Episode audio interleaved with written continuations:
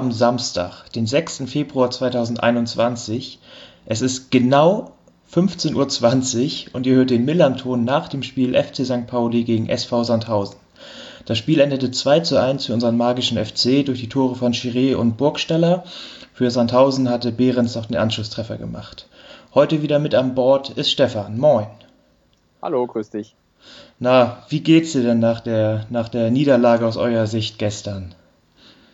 Äh, ehrlich gesagt äh, beschäftigt es mich immer noch ein bisschen, das Spiel, weil es war nicht das, was ich mir erhofft hatte. Und das Ergebnis, äh, ja, man kann in St. Pauli verlieren, aber ich glaube, das war von Sandhausen dann im Abstiegskampf doch etwas zu wenig insgesamt. Ja, kommen wir, können wir gleich nochmal genauer drauf eingehen, aber es war sehr wenig, vor allen Dingen offensiv sehr wenig. Genau, ähm, ja, vor allem in der Offensive. Ja. Wie hast du es denn geguckt? Zu Hause vom Fernseher oder hast du es irgendwie anders verfolgt?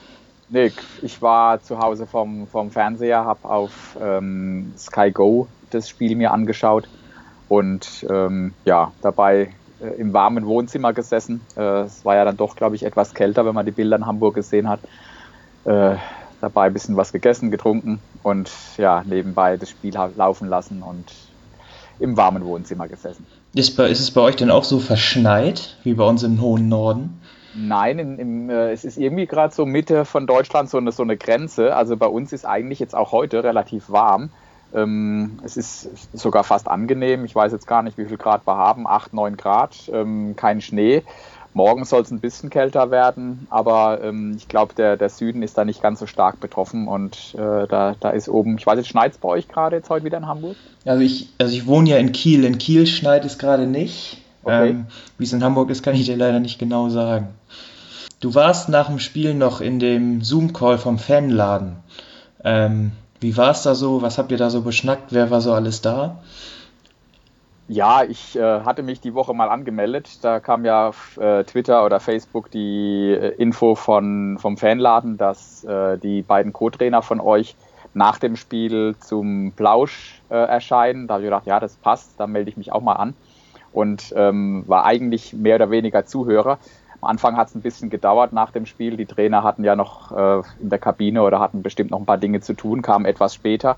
Und so hat Justus vom Fanladen das Ganze dann äh, moderiert, ein paar Fragen gestellt.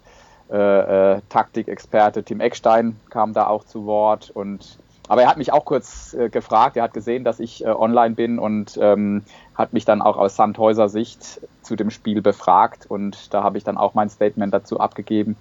Aber im Rest war ich dann äh, passiver Zuhörer und fand ich aber auch interessant, als dann eure beiden Co-Trainer gekommen sind und ähm, äh, Rede und Antwort gestanden haben, ihre Sicht der Dinge von sich gegeben haben. Es haben auch noch ein, zwei Spieler dann mal, die, die hatten ja auch die Kamera an, da kamen auch mal Chiré und äh, Mamouche kamen später mal kurz äh, hinten vorbei, haben in die Kamera äh, äh, gewunken oder haben sogar auch was gesagt. Fand ich eigentlich ganz eine ne, ne tolle Sache ich weiß, die äh, Beziehung zwischen Verein, Mannschaft, Fans, äh, es ist ja in Sandhausen genauso, ist momentan einfach nicht möglich. Und das ist nicht der Ersatz dafür, äh, so, so eine Zoom-Call, aber ich fand es eine schöne Möglichkeit und ähm, habe da dann auch dran teilgenommen. Ja, ich finde das auch gut. Und Tim hat ja auch in seinem Nachbericht heute schon geschrieben, dass er da auch ein, zwei taktische Anweisungen von den Co-Trainern erfahren hat. Also falls sich da jemand nochmal weiterbilden möchte, kann er da gerne mal reinlesen. Ja, wobei ich glaube, äh, die meisten haben die Fragen gar nicht so richtig verstanden, aber Tim ist da ein anderes Level und die haben dann auf der Ebene, haben die sich gut miteinander ausgetauscht. Hat schon gepasst. So, dann lass uns mal zum Spiel von gestern kommen. Ähm, ja. Bei uns gab es nur einen Wechsel in der Startelf, da kam Olsen wieder für Zander rein. Und bei euch hat mich vor allem am Anfang des Spiels sehr verwundert, wo sich denn der Herr Diekmeyer rumgetrieben hat. Äh, warst du darüber auch verwundert? War das schon mal irgendwie so, dass er sozusagen so offensiv als fast als Stürmer oder Zehner oder eigentlich überall gespielt hat? Also es, äh, ich war auch überrascht. Ich war nicht überrascht, dass Diekmeyer wieder in die Mannschaft zurückgekehrt ist. Äh, letzte Woche gegen Nürnberg war er ja gelb gesperrt, hatte nicht gespielt. Da hat Philipp Klingmann äh, rechts die, die rechte Verteidiger, Fünferkette oder, oder Mittelfeld, ähm, wenn er dann, wenn man 3, 4, 4, 4, 2 sieht, äh, die, die rechte Position bestückt und Klingmann hat es auch gut gemacht. Deswegen war der Trainer wahrscheinlich äh, überzeugt, dass wir mal, dass wir ihn nicht aus der Mannschaft nehmen. Aber Dickmeier kannst du halt auch nicht draußen lassen, den nimmst du auch wieder mit rein. Und so haben dann beide gespielt. Und ich muss aber sagen, im Nachhinein, das war wahrscheinlich nicht die richtige Entscheidung. Wir hatten noch einen weiteren Ausfall, dass wir Halimi, der bisher auf der 10 gespielt hat. Also eigentlich ist es die Position von Biada, der jetzt aber auch schon seit drei Wochen verletzt ist und nicht gespielt hat. Halimi hat es in den letzten Spielen gut gemacht auf der 10. Das ist so die kreative Rolle, der auch das Spiel nach vorne antreibt, was uns ja gestern komplett gefehlt hat. Und ähm, dann hat der Trainer ja irgendwie Dickmeier da, äh, wie will ich sagen, das war ihr offensives Mittelfeld. Also es hat für mich nicht gepasst und äh, war, war mit Sicherheit nicht die optimale Lösung wird wahrscheinlich nächste Woche auch nicht mehr so sein. Also ja, ich war auch überrascht und ähm, ich fand, es war jetzt nicht unbedingt die, die beste taktische Entscheidung, die wir da getroffen haben mit Diekmeyer so weit vorne. Ja, ich glaube, irgendwann in der zweiten Halbzeit habt ihr es ja auch umgestellt und wo wir später noch kommen zu eurem Tor, hat ja auch Diekmeyer die Vorvorlage zu gemacht, wie er sagen, wo er wieder ganz auf der rechten Seite gespielt hat. Ja. Das hat dann schon eher wieder ein bisschen mehr gepasst, würde ich mal sagen. Ja, ist richtig. Das Spiel ein bisschen übers AFM-Radio und ein bisschen über den Bezahlsender verfolgt. Äh, und da ist mir ganz oft aufgefallen, dass die, der Kommentator vom Fernsehbild Sandhäuser gesagt hat. Ist das im euren Sinne? Ist das in Ordnung? Ist das wie bei uns, als wenn man Pauli sagen würde? Ja, also wir sind, wir sind, wir nennen uns auch und äh, so sind wir auch bekannt als Sandhäuser. Das fällt natürlich vielen schwer, gerade ähm, den, den Reportern von Funk und äh, Fernsehen die sagen dann doch Sandhausener oder immer mal wieder, wobei mittlerweile haben es die meisten auch gelernt. Ich glaube wahrscheinlich vom, von rein grammatikalischen, äh, von der deutschen Sprache ist Sandhausener vielleicht das Richtige. Aber das ist hier äh, üblich, dass wir Sandhäuser sind. Das ist umgangssprachlich vermutlich. Aber man kennt uns als Sandhäuser und wir wollen auch so bezeichnet werden. Also Sandhäuser passt. Und wie du sagst, vielleicht so ein bisschen wie Pauli und St. Pauli. Ich glaube, ihr wollt auch St. Paulianer genannt werden und deswegen sind wir die Sandhäuser. Okay, dann lass uns mal in die erste Halbzeit springen, wo ja wirklich nicht so viel passiert ist. Aber wir hatten es vorher angesprochen, dass wir die letzten Wochen dafür bekannt sind, am Anfang so ein bisschen überfallartig zu spielen, auch relativ frühe Tore zu machen. Und es war jetzt nicht so extrem wie in den letzten Wochen, aber das hat man schon gemerkt, irgendwie ein Freischuss von Salazar in der ersten Minute und dann äh, in der fünften Minute die, ich nenne sie jetzt mal Großchance von Burgstaller. Wie hast du das gesehen? Wart ihr da nicht richtig darauf vorbereitet? War das noch im Rahmen? Wie hast du das gesehen? Also ich würde es noch im Rahmen sehen. Also der Freistoß, klar, das passiert. Freistoß aus, keine Ahnung, 25 Metern. Und äh, Burgstaller, die für mich war das sogar knapp abseits. Ich glaube, der Reporter hat es auch so gesehen. Wäre wahrscheinlich dann gar kein Tor gewesen. Aber ja, äh, solche Situationen hast du im Spiel mal, dass, dass, äh, dass es knapp ist und ein Stürmer gut eingesetzt wird. Aber ich glaube, gerade in der ersten Halbzeit haben wir es in der Defensive. Wir, wir wussten ja, dass St. Pauli da am Anfang versucht, Druck zu machen und, und offensiv stark ist und, und, und spielstark ist. Und da hatten wir eigentlich die guten, die richtigen Mittel in der Defensive dagegen. Wir hatten, glaube ich, gut zugestellt. Wir hatten in der Mitte zugemacht äh, waren aggressiv an den Männern dran. Ähm, es ging natürlich zu Lasten unserer Offensive, aber in der Defensive waren wir eigentlich in der ersten Halbzeit relativ stabil gestanden. Es gab dann noch eine, eine, eine super Aktion, Einzelleistung, glaube ich, von, von Salazar, der dann in der 40. Minute, 43. Minute äh, Mamouche in Szene mhm. setzte, mhm. die Capino dann gut gehalten hat.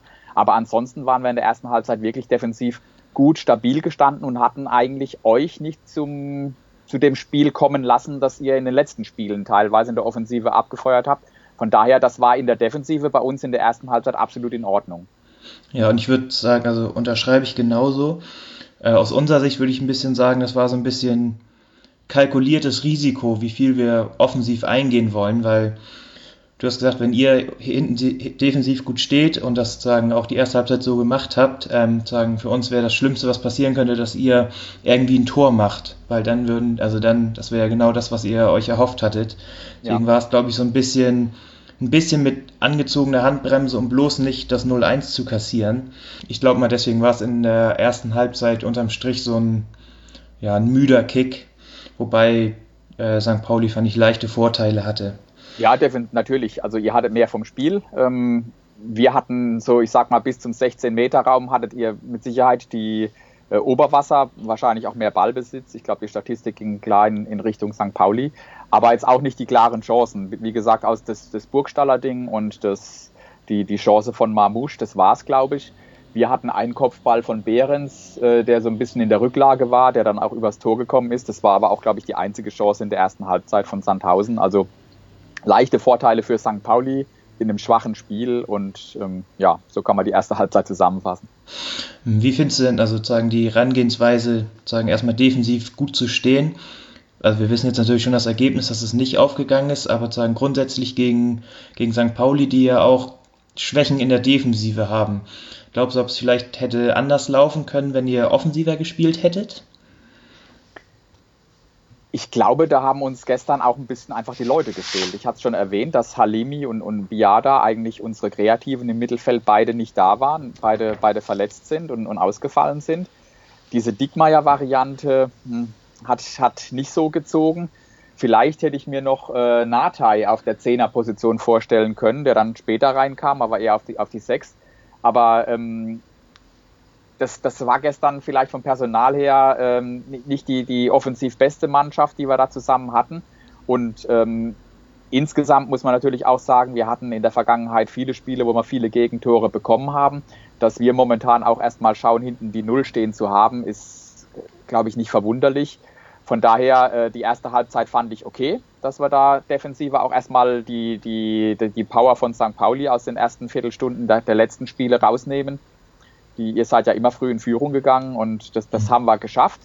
Und in der zweiten Halbzeit hatten wir ja dann auch ein bisschen offensiver gewechselt. Leider sind dann kurz danach aber die Tore für mhm. euch gefallen. Wie sieht das denn grundsätzlich unter eurem Trainer bei Heimspielen aus? Wir hatten ja im, vor dem Spielgespräch angesprochen, dass ihr sozusagen heim eigentlich alle eure Punkte geholt habt und auswärts erst drei Punkte geholt habt. Tretet ihr zu Hause etwas anders auf oder tretet ihr sagen, zu Hause in den letzten Spielen auch so auf, dass es erstmal hinten sicher stehen oder dass ihr hinten erstmal sicher stehen wollt? Also ich denke schon, dass wir äh, versuchen momentan mehr erstmal die Defensive auch zu sichern, weil wie gesagt, wir hatten eine Phase, da haben wir Spiele äh, 3-1, 4-1, 4-0, 4-0, 4-0 verloren. Von daher, ich glaube, auch gerade im, äh, im, im, im Abstiegskampf ist eine stabile Abwehr schon mal äh, wenn hinten die Null steht, hast du zumindest schon mal einen Punkt. Und deswegen kann ich auch verstehen, dass wir da mit dieser Dreier-Abwehrkette spielen und äh, die Dreier-Abwehrkette wird auch schnell eine Fünferkette. Dass, dass man da hinten erstmal zumacht, das ist, ist auch okay. Wir hatten, äh, letztendlich hängt es aber auch ein bisschen vom Gegner ab, weil du jetzt fragst, wie haben wir das in der Vergangenheit gespielt. Äh, wir hatten Spiele gegen Heidenheim zu Hause, das war auch klar gewonnen hatten, da waren wir offensiver. Wir hatten aber auch jetzt letzt, äh, das Heimspiel gegen Bochum, wo wir auch eine massive ähm, oder eine verstärkte Abwehr hinten hatten. Also ich glaube, das ist stark vom Gegner abhängig und ich glaube, St. Pauli ist halt mit äh, eurer Offensive, mit, mit Mamouche, mit äh, Giré, mit Burgstaller, mit, mit Becker, da ist einfach so viel Qualität drin, dass, dass auch da die, ähm, das Trainerteam eher mit der defensiven Variante angefangen hat und kann ich durchaus nachvollziehen. Mhm. Dann zweite Halbzeit ist das 1-0 relativ spät, so erst in der 67. gefallen. Schuss von Mamouche, der abgefälscht wird und dann aus unserer Sicht glücklich in den Lauf von Becker fällt, der nur noch äh, rüberlegen muss für Chiré, der dann einnetzt. Ja, wir hatten es schon angesprochen, die, wir waren ein bisschen spielüberlegen, aber das Tor an sich ist glücklich gefallen, oder wie hast du das gesehen? Ja, eigentlich die, die zweite Halbzeit hat eigentlich erstmal angefangen, wie die, wie die erste aufgehört hat, ähm, mit äh, ja, stabiler Abwehr von uns. Und wenn ich es richtig in Erinnerung habe, das, das, das, Tor war, glaube ich, ein, ein Schuss oder das hätte einen Schuss geben wollen. Der ist dann irgendwie abgefälscht worden, ging links in den Strafraum rein. Capino ging raus und noch ein Abwehrspieler von uns ging raus und äh, ich weiß gar nicht, wer den Ball reingespielt hat, war Salazar. Ich glaube, äh, Becker war es oder, oder Becker war es. Mhm. Giré steht, äh, ist von hinten dann frei in 5 Meter reingekommen, muss nur noch reinschieben. Ähm, ja, bisschen glücklich äh, natürlich, aber dem, auch nicht unverdient, muss man natürlich ja auch sagen. Und da waren wir mal einmal nicht sortiert hinten drin und schon hat der Ball, war der Ball im Tor. Also ja, passiert. Ja, ja, also bei abgefälschten Schüssen, was danach raus passiert, das kann man halt nicht, nicht planen oder sich halt nicht nicht genauso hinstellen, um das dann noch verhindern zu können. Ja, die Frage äh, ist, muss, muss Capino rausgehen oder mh. nicht? kann man sich im, im Nachhinein ist man immer ein schlauer. Ich weiß es, ich weiß es nicht. Äh, die Abwehr, ich habe mir jetzt auch nochmal in der Zeitlupe war es dann, glaube ich, so, der Chiré und zwar noch ein zweiter St. Paulianer, der dann von, die, die, die waren beide auf dem 5-Meter-Linie gestanden und unsere Abwehrspieler waren alle noch Höhe 11-Meter-Punkt. Die haben die gar nicht gesehen, weil die von, von, von hinten, von rechts kamen da rein. Alles ein bisschen unglücklich, aber ja, so passieren halt dann die Gegentore und äh, wie gesagt, war auch ja nicht unverdient für St. Pauli. Ja, und dann vier Minuten später, in der 71. legen wir direkt nochmal nach. Olsen wird auf der rechten Seite durchgeschickt, ähm, spielt einen Pass in den, in, die Rücken, in den Rücken von der Abwehr, den Mamouche dann so halb durchlässt, halb versuchen will zu schießen. Dann landet er bei Chiré, der schießt, eigentlich flach zentral auf Campino, aber Herr Burgstaller steht noch ein paar Zentimeter davor, kommt noch mit dem Fuß ganz leicht ran und macht das 2-0. Ähm, fünftes Tor in fünf Spielen, hat er irgendwie seinen persönlichen Rekord aufgestellt. Ähm, Würde ich auf Tick sagen, wie das, wie das erste Tor. Ein bisschen, ein bisschen glücklich in der, also, also das Tor, weil Burgstaller steht ein bisschen glücklich in der Stehung, aber trotzdem gut rausgespielt. Und halt auch einfach, weil wir es, wenn man es halt irgendwann mal, wenn man es versucht, irgendwann geht man halt irgendwie einer rein. Ja, richtig. Also Sandhausen, eigentlich muss, muss, muss außen, der darf den Ball schon gar nicht reinbringen. Da muss Rossipal stärker dagegen gehen oder die, oder die Flanke oder den, den Schuss nach innen verhindern. Äh, kommt dann hinten in den Strafraum zu, zu Chiré. Chiré zieht vom Elfmeter, äh, nicht Elfmeterpunkt oder 16-Meter-Punkt, zieht er ab. Und wie du sagst, äh, ähm, es leider Rossipal steht dann auch noch so, dass er es abseits aufhebt, mhm. weil auf der Ebene, ich dachte zuerst, der steht doch klar im Abseits, aber in der Wiederholung siehst dann, dass weiter außen Rossipal doch noch äh, einen, einen halben Meter oder, oder ein paar Zentimeter, denke ich mal, hinter äh, Burgstaller steht und somit das Abseits aufhebt. Ähm, auch wieder blöd, aber ja, dann liegst du 2-0 hinten. Aber das macht bei uns aktuell den, den Unterschied. In der Hinrunde haben wir auch öfter mal noch gut gespielt und auch viele Chancen gehabt, aber wir haben halt einfach die Tore nicht gemacht. Und jetzt haben wir halt mit Burgstaller jemanden vorne drin.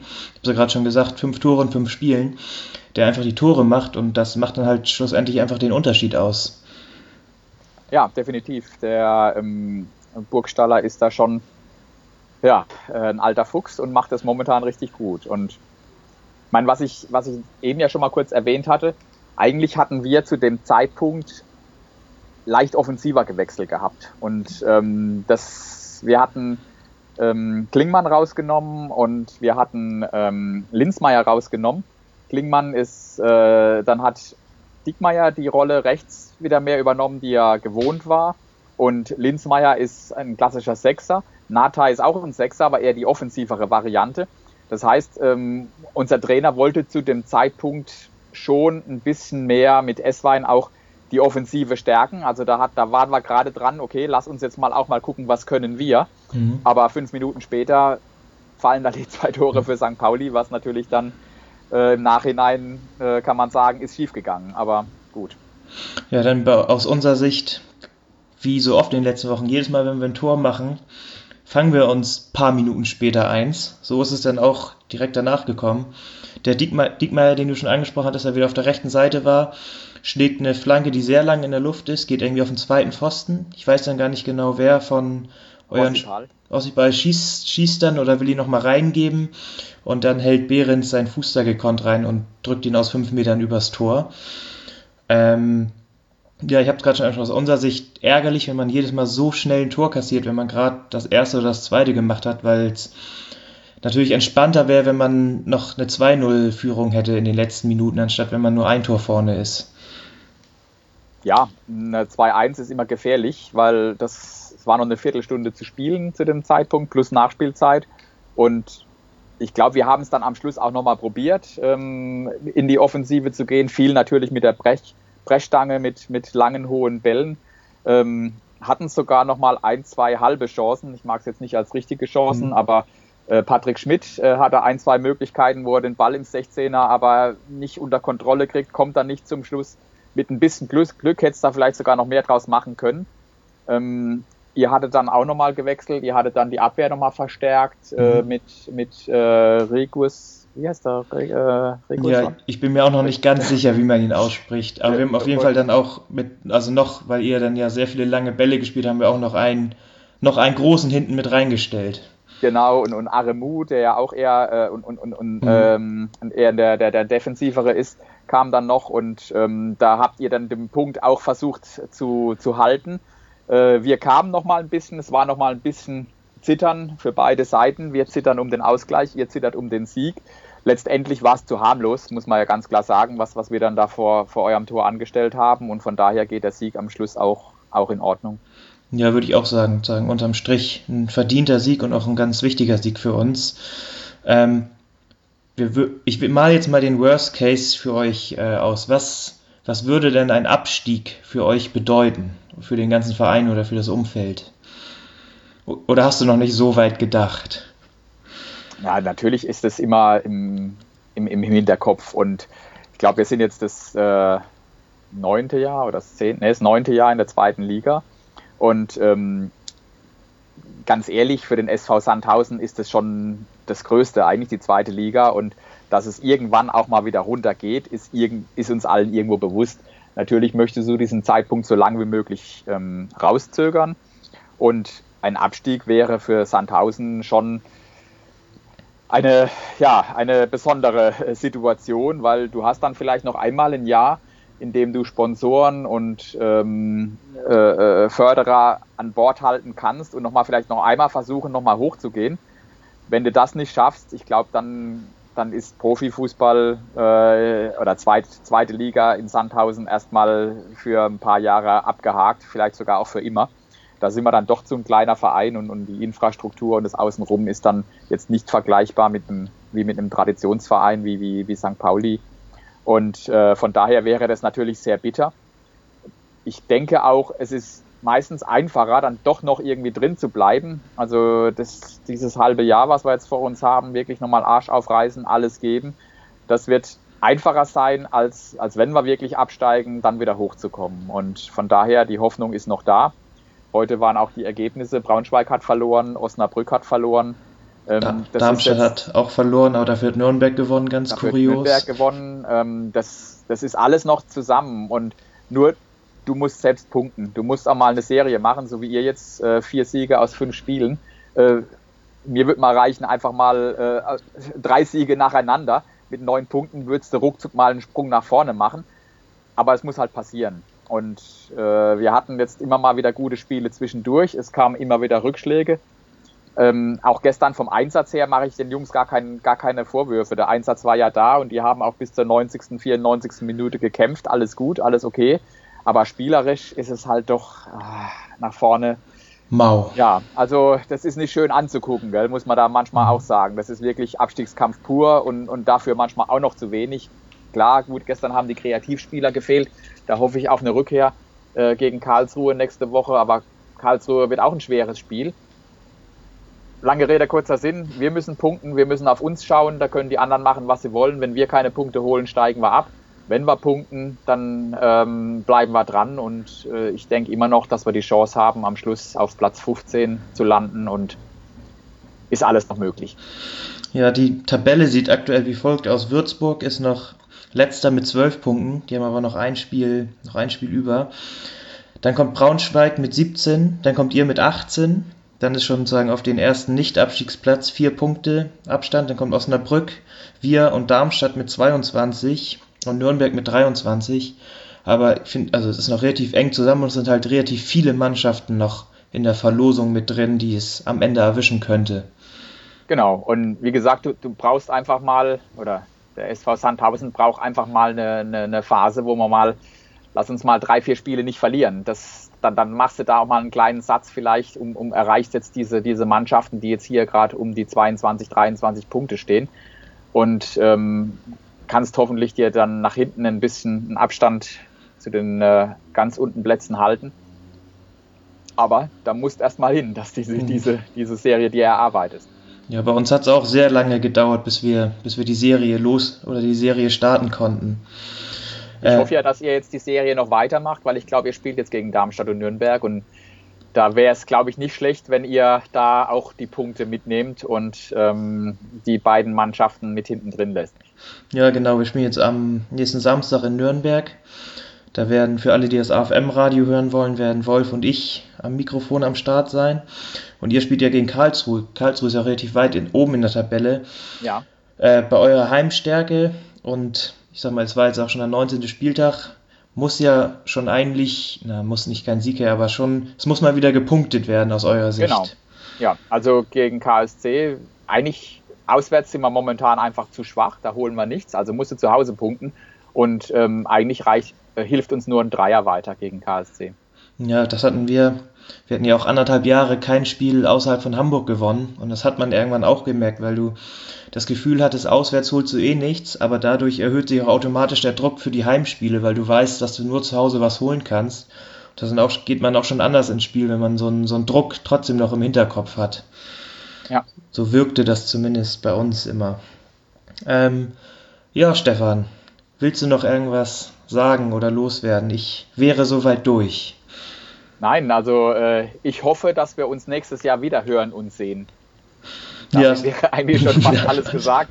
Damit äh, würden wir beide in der Klasse bleiben und ähm, ich hoffe dann natürlich auch, dass wir das auch nicht nur über ähm, Zoom-Calls oder jetzt hier über die Millanton-Gespräche, sondern auch dann wirklich im Stadion, sowohl in Sandhausen als auch in Hamburg, in St. Pauli ähm, und vielleicht danach noch in der Kneipe äh, vor oder nach dem Spiel machen können, wenn wieder Zuschauer rein können.